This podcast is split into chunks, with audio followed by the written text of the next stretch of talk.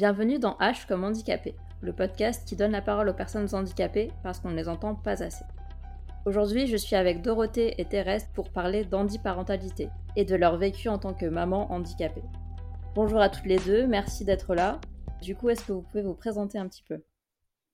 Bonjour, je m'appelle Dorothée, euh, j'ai trois enfants de 17 ans, 15 ans et 6 ans. Euh, j'ai une spondylarthrite ankylosante avec euh, d'autres pathologies. Et donc pour moi, le handicap, il est venu tout au fil de ma vie. Et depuis trois ans, je me déplace en fauteuil roulant, ce qui n'était pas le cas avant. Et donc j'ai connu le handicap invisible, puis visible, ce qui a un petit peu changé ma parentalité. Je suis Thérèse, donc j'ai 32 ans et je suis maman de deux petits garçons, donc un de deux ans et un de tout juste deux mois. J'ai une infirmité motrice cérébrale, euh, donc euh, voilà, qui se traduit par, euh, enfin c'est un handicap moteur. J'ai du mal à marcher. Après, je ne suis pas en fauteuil.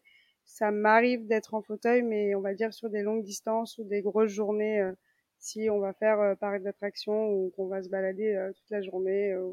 ou exemple, je sais pas, centre commercial toute une après-midi. la piétinage, c'est pas pour moi. Là, je vais prendre mon fauteuil. Voilà.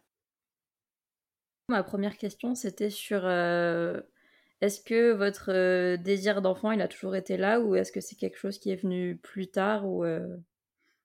Du coup, pour moi, oui, j'ai toujours eu un désir d'enfant et comme on m'a diagnostiqué très tard, finalement, la question du handicap, ça ne s'est jamais posé pour moi, en tout cas. Ok. Et Thérèse, du coup? Pour ma part, euh, oui, l'envie de maternité, c'est venu euh, assez jeune. Je crois que je devais avoir 14-15 ans, donc euh, j'avais même pas eu mes premières amours ou autre chose comme ça. Que je pensais déjà à être maman, c'était quelque chose de complètement, c'était en moi, quoi. J'ai toujours eu cette envie de construire une famille. c'était vraiment, je, je, savais même pas si j'allais faire ma vie en couple ou pas, mais mais l'envie d'être maman, elle a toujours été là.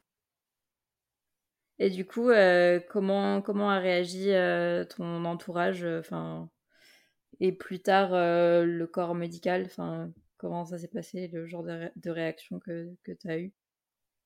Concernant l'entourage, tout a été très bien perçu dans le sens où je viens d'une grande fratrie et que mes parents ont jamais fait de, de différence. Les choses sont venues complètement naturellement mis à part la différence que bah, ma mère euh, m'a plus accompagnée euh, voilà durant la grossesse euh, et encore ça ça reste à voir. Elle nous a toutes accompagnées. Enfin elle a accompagné ses cinq filles. Mais on va dire plus un, un, un accompagnement psychologique parce que on a des craintes dire qu'on a envie quand on y est on est hyper content. Mais après comme toute maman de toute façon on se dit est-ce qu'on va être à la hauteur? Et le handicap ça ça rajoute cette question ça rajoute un peu. Et après, concernant euh, euh, le corps médical, euh, il n'y avait pas trop de contre-indications particulières, donc je me suis sentie plutôt comprise. Après, si on part d'un du corps médical un peu plus vaste, quand j'amène mes, mes, enfants chez le pédiatre, là c'est un autre regard. C'est-à-dire d'un point de vue suivi grossesse, il n'y a pas eu de, je me suis pas sentie regardée bizarrement. Mais par contre, euh, j'ai senti euh, voilà des, des, regards un peu euh, délicats euh, de la part bah, des, des, médecins des enfants, notamment là dernièrement, j'ai amené mon, mon, dernier faire ses vaccins. le pédiatre m'a dit ah bah vous en avez fait un deuxième, comme si que bah j'avais pas droit d'avoir plusieurs enfants parce que j'étais en situation de handicap. Puis connaissait le premier, mais ça l'a surpris de se dire elle a recommencé quoi. euh, enfin voilà, on avait presque, j'entendais presque dire, elle a un petit grain celle-là. Euh, voilà, il y a juste ça que j'ai ressenti dernièrement. Mais bon, euh, on va dire que moi je prends les choses un peu avec le sourire. Voilà, je me dis qu'il vaut mieux en sourire que qu'autre chose parce que sinon on serait énervé toute la journée. C'est clair. Dorothée, du coup, même question. Euh, comment a réagi euh, ton entourage et euh, le milieu médical? Alors moi, du coup, la question est différente parce que la maladie a évolué tout doucement. Et ma dernière, j'ai eu, j'ai mis trois ans et demi à la voir et en fait, les, les médecins voulaient pas voir le lien entre la maladie et l'absence de fertilité, en fait, ce qui vraiment était le cas. Donc moi, j'ai pas vraiment de remarques là-dessus parce que ça, ça a joué après, mais ça a pas joué et pendant la grossesse parce que j'étais sous morphine pendant ma grossesse, donc ça a pu surprendre euh, quelques médecins. Mais euh, j'ai pas été trop embêtée sinon à, à part ça. D'accord. Et pour ton entourage non plus, enfin, il n'y a pas eu de. Non, parce que après, moi, je suis un peu comme Thérèse, hein, j'ai toujours le sourire, tout va toujours bien, donc euh, ils se rendent pas forcément compte non plus, en fait. C'est plus, moi, c'est vraiment depuis 2-3 ans où c'est beaucoup plus visible et où je suis beaucoup plus limitée, en fait, dans ma vie quotidienne. Un petit peu plus en détail, comment s'est passée la grossesse? Enfin vos grossesses du coup. Est-ce que vous avez eu un suivi euh, médical en plus du suivi classique ou euh, comment ça s'est passé? Alors euh, pour moi, j'ai pas eu de suivi particulier, mais ensuite j'ai regretté parce que ils étaient perdus. Donc là, je parle de ma troisième grossesse, celle où j'étais diagnostiquée et bien plus malade. Et euh, ils savaient pas trop, il y avait des indications contraires, etc. Et et si j'avais su, j'aurais été suivie plus dans un CHU plutôt que à l'endroit où j'ai accouché. Parce que pour la suite, ça a eu quand même des répercussions. Bah moi, j'ai pas eu de suivi, on va dire euh, plus plus euh, par rapport à un handicap. Enfin, disons que oui, on m'a on m'a suivi pour la première grossesse, on m'a suivi moi plus que le bébé dans le sens où les questions qui se sont posées, c'est péridurale possible, oui ou non euh, césarienne possible. Euh, par exemple, euh, je disais tout à l'heure que mon envie de maternité c'était depuis tout jeune. Bah, depuis tout jeune, je me suis dit j'accoucherai jamais en voix basse, ça sera césarienne.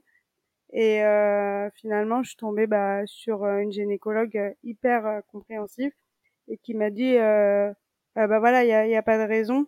On va voir, enfin on va essayer. Après, si jamais vous y arrivez pas, on vous descendra en césarienne mais ça serait bête de, de faire une césarienne si vous pouvez accoucher par voie basse. Donc voilà, c'était principalement ça les questions. Après, euh, j'ai accouché, euh, on m'a accroché les pieds euh, aux étriers parce que je suis spastique, donc ça aurait été compliqué pour moi de, de rester les jambes sur les étriers. Et puis, et puis après, il y a juste le fait qu'effectivement, à cinq mois de grossesse à peu près, bah, je suis arrêtée parce que je peux plus trop marcher avec le poids et les risques de chute ça a été principalement ça euh, qui a entouré ma grossesse en fait, ma perte d'autonomie. Mais bon, on va dire que c'est pour la bonne cause, alors j'ai pris sur moi. Et du coup, t'as accouché par voie basse ou euh, par césarienne? Ouais, ouais, voix basse, voix basse, euh, pour les deux. Ok. Je savais pas que c'était c'était possible, donc c'est cool. Parce que moi aussi, c'est toujours un truc qu'on m'avait dit, ce sera forcément une césarienne et tout. Moi, on me l'avait pas dit, mais enfin, je m'étais mis ça dans la tête. Et finalement, euh, finalement, non, pas du tout. Euh. Ok, super. Ouais, après, je pense que ça dépend aussi de ton niveau de spasticité, tout ça. Enfin, euh, je pense que ça dépend d'une personne à l'autre, mais. Oui, voilà, je suis spastique, mais je suis pas hyper, je suis pas hyper spastique. Enfin, je peux, je peux, je me contrôle. Après, on, on en parlera, mais sur les aménagements, par exemple, tout ce qui est gynécologie, il euh, y a rien qui est fait dans les hôpitaux pour pour ça quoi. C'est les médecins qui s'adaptent. Euh, mais bon, enfin, là où j'ai accouché, ils ont été super donc. Euh. Ok, ça marche. Oui, on part en, on part en discussion d'IMC là, mais euh, mais voilà, c'était intéressant parce que comme je te disais tout à l'heure, même si même si moi je veux pas d'enfants, c'est intéressant de rencontrer une personne qui a le même handicap que moi et, qui a eu des enfants et tout. Du coup, c'est chouette. Voilà. Ma prochaine question, c'est sur les aménagements qu'il a fallu faire ou pas. Par exemple, je pense au, mobilier qui, je pense, n'est pas du tout adapté, euh, notamment si on se déplace en fauteuil ou quoi. Du coup, est-ce que vous avez dû faire euh, ce genre d'aménagement? Alors moi, j'étais pas en fauteuil euh, à cette époque-là. Et moi, le fauteuil, j'utilise que pour les longues distances. Quand je suis dans la maison, j'ai pas besoin du fauteuil. Enfin, quand, quand je dis longue distance, c'est plus de 500 mètres. Mais moi, non, y a il n'existe pas grand-chose. Et euh, moi, après chaque accouchement, en tout cas les deuxième et troisième, j'ai fait une poussée au niveau des mains, enfin mains et dos, parce que la maladie elle muselle en fait les maladies, les non, pardon, la grossesse muselle les maladies auto-immunes. Et, et souvent, il y a un rebond. Moi, je l'ai eu à chaque fois. Et, et, du coup, j'ai eu très mal aux mains. Et là, pour le coup, pour prendre un bébé de 4 kilos, hein, parce que c'est c'est très compliqué. Et après, moi, j'avais mes deux grands qui m'aidaient, mon mari, voilà, qui m'aidaient, etc. Parce que à chaque fois, j'ai eu des gros soucis de main pendant 6 à 1 an. Et moi, c'est plus ces problèmes-là que j'ai trouvé difficiles, notamment par exemple à la maternité, où eux n'ont pas du tout pris en compte mes problèmes de santé et euh, il voulait pas que je dorme avec ma fille alors que la prendre dans son berceau pour la prendre avec moi et lui donner le sein, c'était horriblement douloureux. Donc en fait, euh, à chaque fois qu'elle voulait téter, je j'avais très très mal aux mains. Enfin, c'était très compliqué. J'ai trouvé euh, voilà, j'ai trouvé qu'ils ont très mal géré la maladie. Euh, ma fille allait bien, mais moi pas du tout. Et finalement, c'est quand je suis sortie de la maternité que que j'ai eu l'aide vraiment pour que ça se passe bien. Ok, ouais, ce qui n'est pas très logique en soi.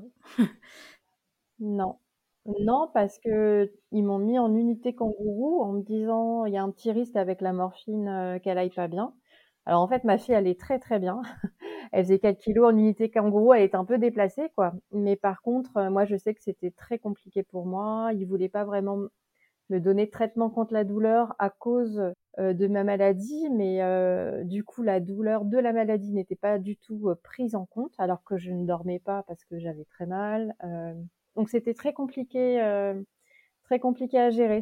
Euh, ce dernier séjour en maternité a été euh, complexe, on va dire. Et c'est pour ça que je pense que les, quand on a des soucis, il vaut mieux être suivi en CHU, enfin un endroit où ils, peuvent à la fois superviser la grossesse et la pathologie de la personne, parce que là, ils étaient complètement en dehors des cours, en fait. Ouais, ouais, un, un, peu à côté de la plaque, quoi. Et Thérèse, du coup, est-ce que tu as dû faire des. As dû avoir des aménagements euh, spécifiques ou... Pour ma première grossesse, j'ai été suivie. Euh, j'ai été suivie par le SAPPH, donc c'est un service euh, d'accompagnement à la parentalité des personnes en situation de handicap dans le 14e, où j'ai pu rencontrer donc des ergothérapeutes qui m'ont accompagné et donné des techniques sur comment changer, comment les euh, comment euh, donner un bain etc en position assise ou, du moins debout. Et aujourd'hui euh, au quotidien on va dire qu'il n'y a pas énormément d'aménagement ne serait-ce que voilà un, un, berceau qui est sur roulette pour que je puisse le rouler et pas trop le porter ou une table allongée aussi que je puisse rouler pour l'éviter au maximum de l'avoir dans les bras et voilà, bon après il y a effectivement mon véhicule qui est aménagé, mais ça, euh, je pourrais pas conduire s'il n'était pas aménagé. Enfin, j'en parle parce que euh, je m'en sers euh, pour pour sortir bah, mes, mes enfants, voilà. En gros sur les aménagements principaux, c'est ça. Ok, mais du coup, ouais, tout ce qui est table allongée à roulette, tout ça, c'est c'est du mobilier qui existe déjà. C'est pas quelque chose que vous avez fabriquer ou? Oui, oui, oui, c'est des choses que j'ai pu trouver euh, non, non, assez facilement. Euh, euh, j'ai trouvé ça assez facilement sur les petites choses à aménager. J'ai trouvé ça rapide.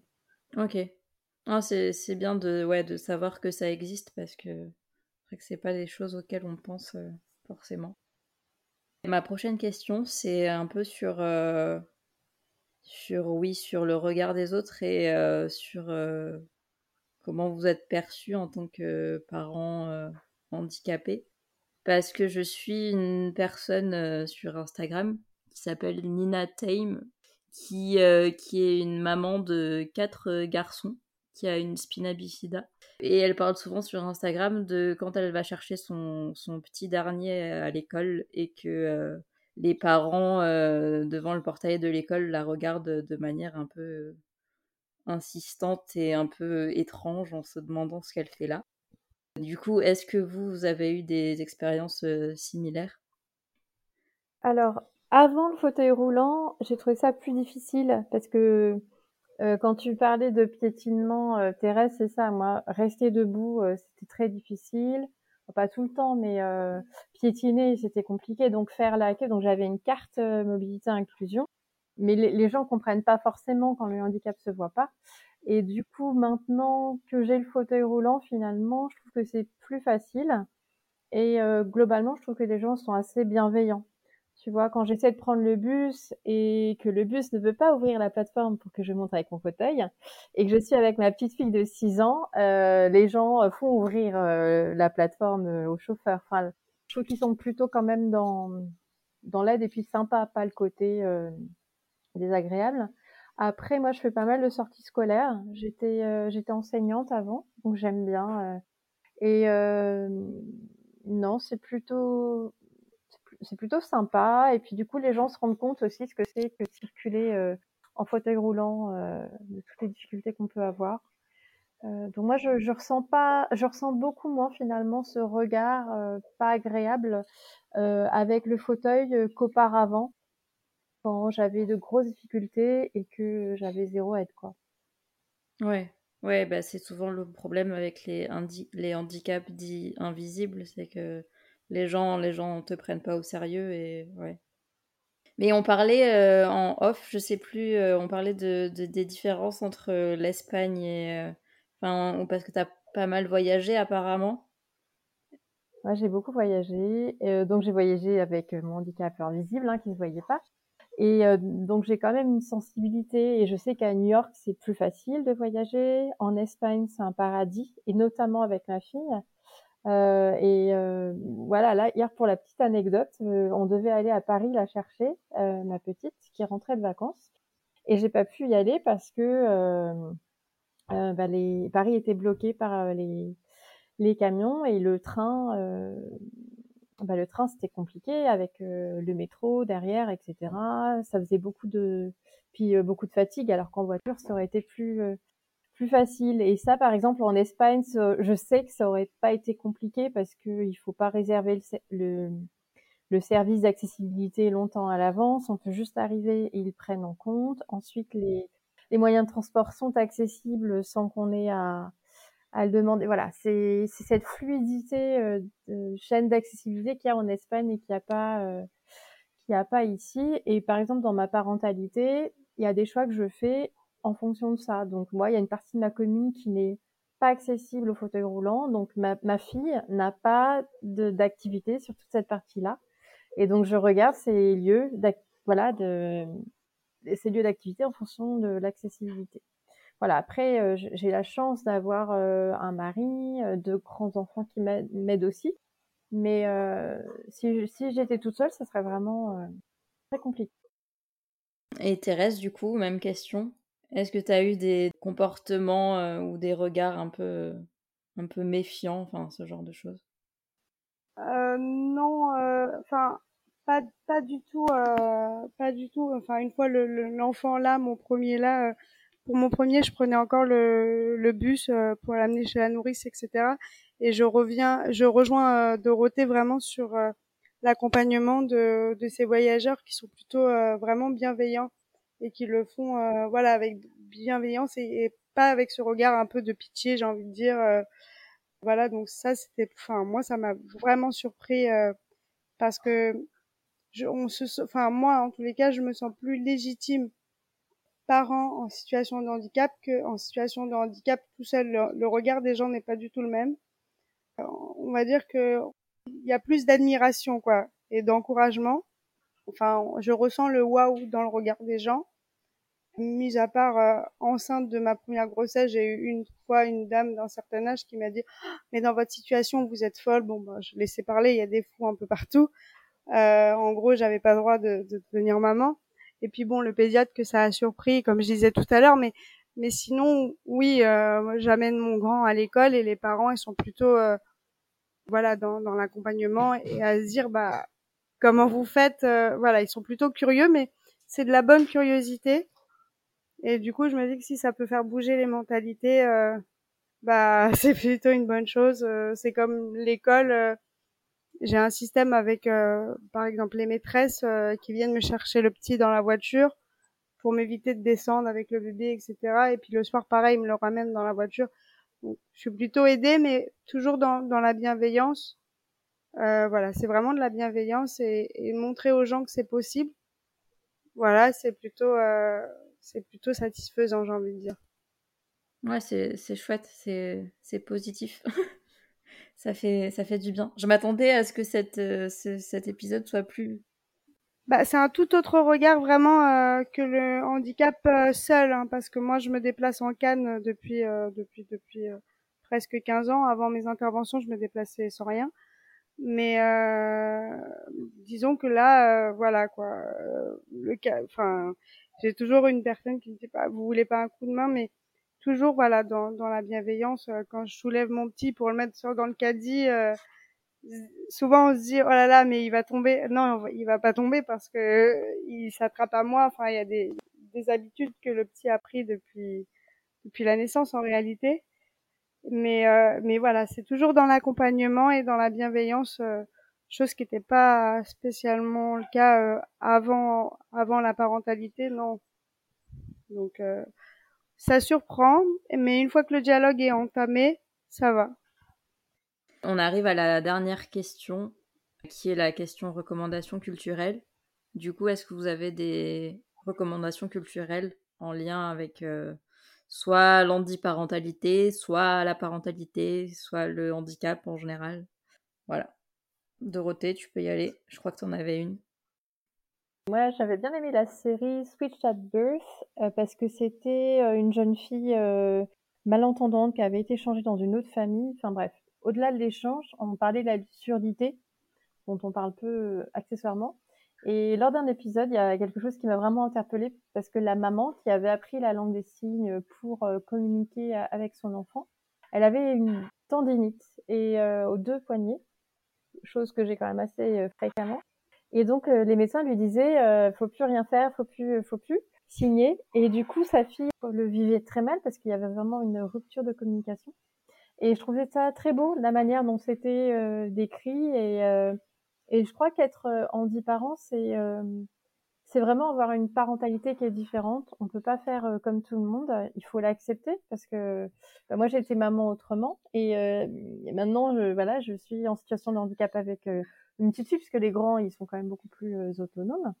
Et je vois ma petite, finalement, elle vit beaucoup mieux le handicap que son frère et sa sœur, qui eux m'ont connue très active, euh, très, euh, voilà, très, très impliquée dans plein de choses. Et en fait, la petite, elle a grandi avec ça. alors, les gens, ça les fait souvent sourire quand ils voient la, tenir la porte, m'aider pour des petites choses voilà. Après, les grands aident aussi, hein, parce que voilà, avec mes mains euh, pour cuisiner, ça peut être compliqué, etc.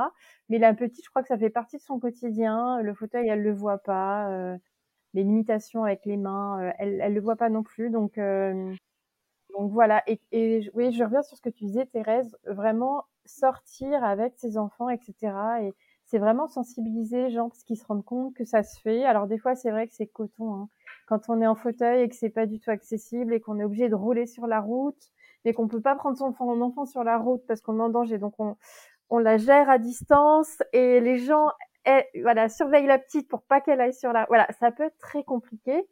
Mais finalement ça se fait. Et le fait de d'occuper l'espace public euh, d'être dehors euh, dans la rue avec nos enfants en situation de handicap c'est aussi montrer qu'on peut le faire.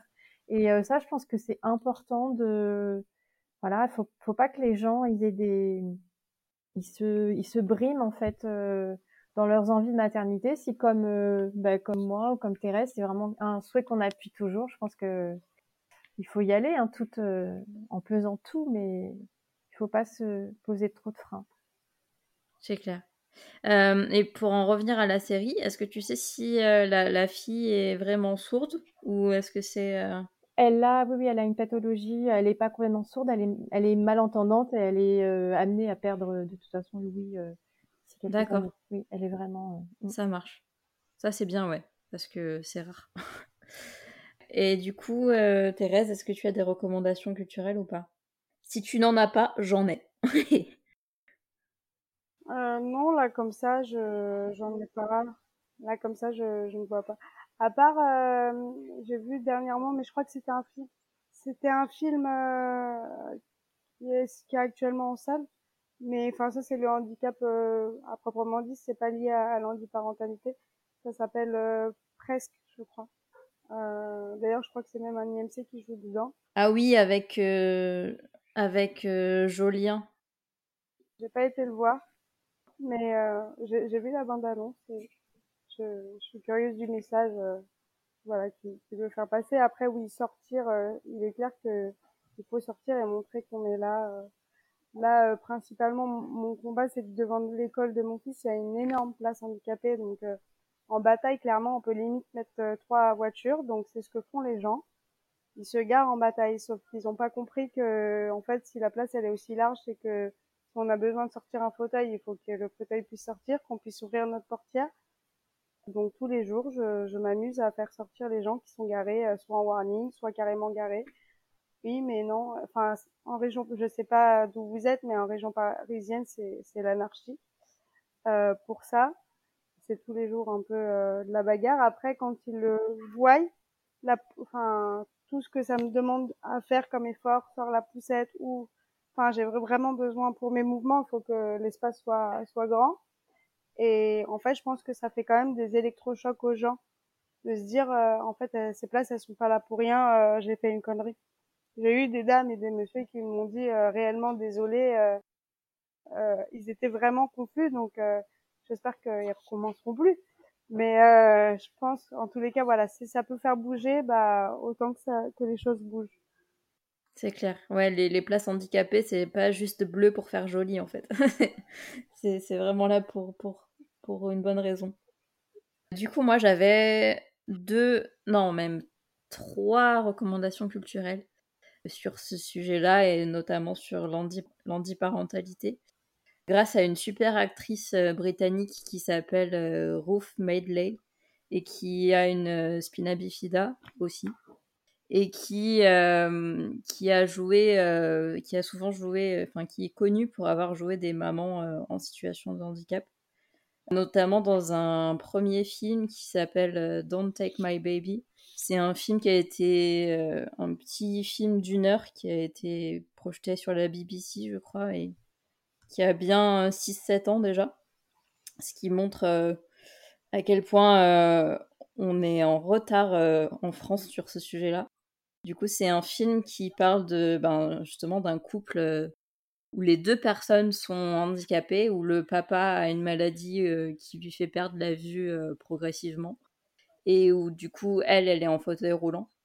Et ça suit leur parcours depuis l'accouchement euh, jusqu'à euh, les premiers mois de vie du bébé, euh, où tous les jours il y a un travailleur social qui vient chez eux pour, pour vérifier si ils savent bien s'occuper de leur, leur, enfant ou pas.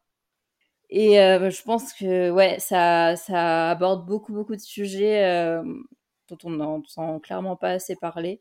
Et il est vraiment vraiment bien fait. Bon après il y a des trucs qui m'ont un peu fait grimacer, mais parce que voilà, c'est un, film qui, qui a, ouais, je crois, 6 ou 7 ans, donc euh, qui, commence à dater un petit peu, mais, euh, mais je pense qu'il est important à voir.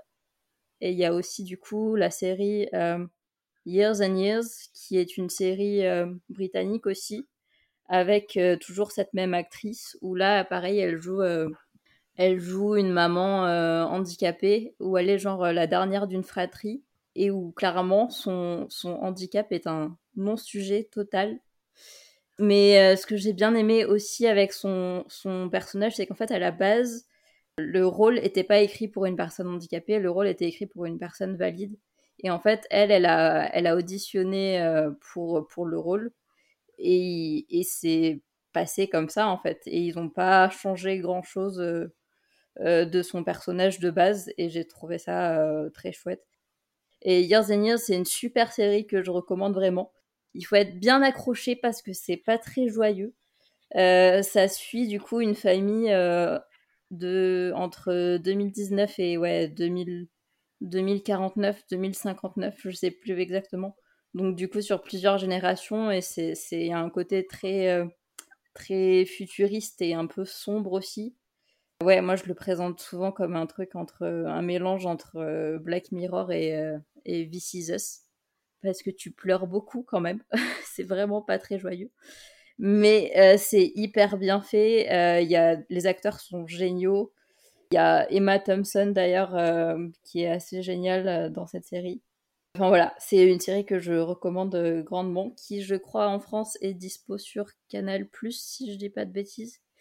Et j'avais une dernière recommandation qui est une série Netflix que j'aime beaucoup et qui pour moi est un des trésors euh, cachés de, Netflix dont on ne parle pas du tout assez, qui s'appelle euh, One Day at a Time, qui est une série, euh, une sitcom familiale, on peut dire ça comme ça, ouais, totalement même, où c'est vraiment le, côté très classique avec les rires enregistrés, tout ça.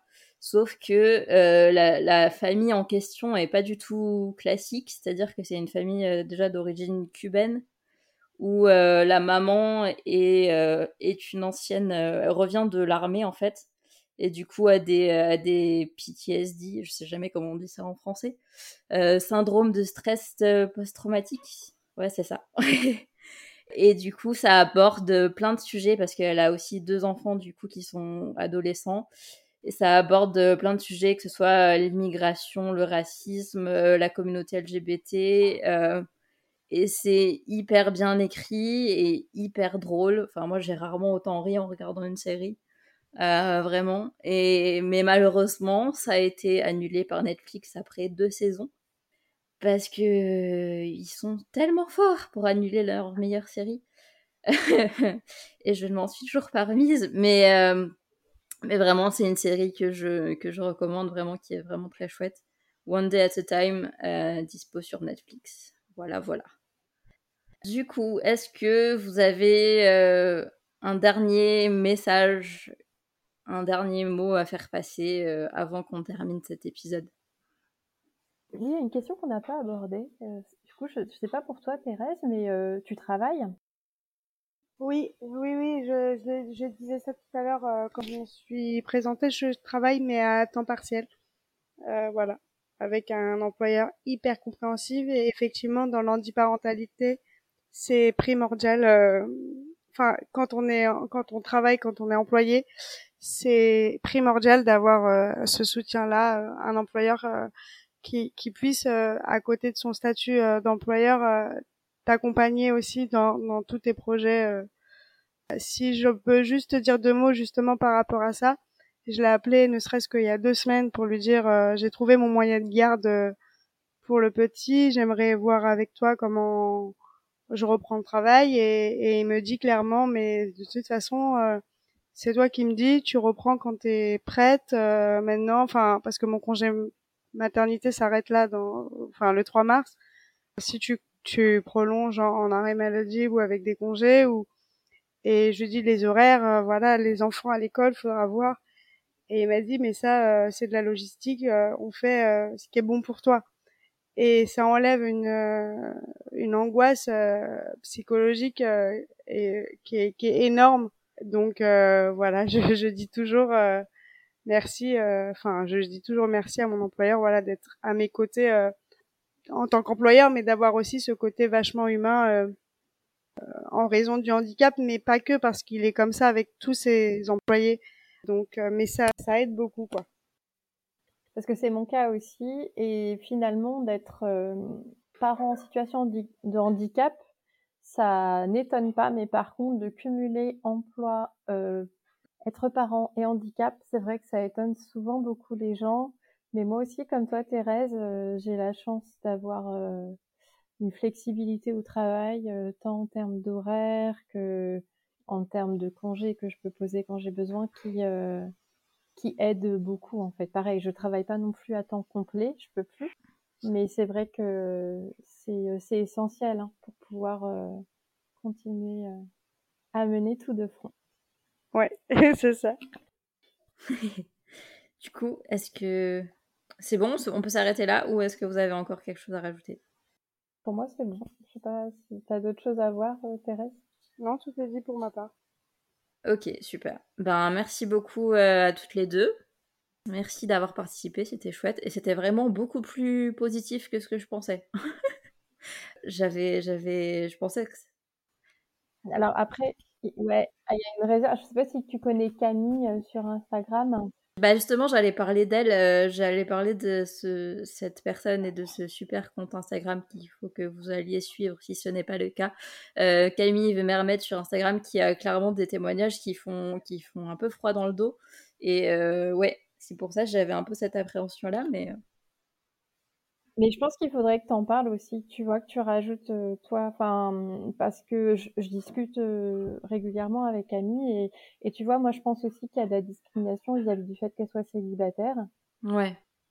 Et ça, j'en suis persuadée parce que ce soit à la maternité ou après, euh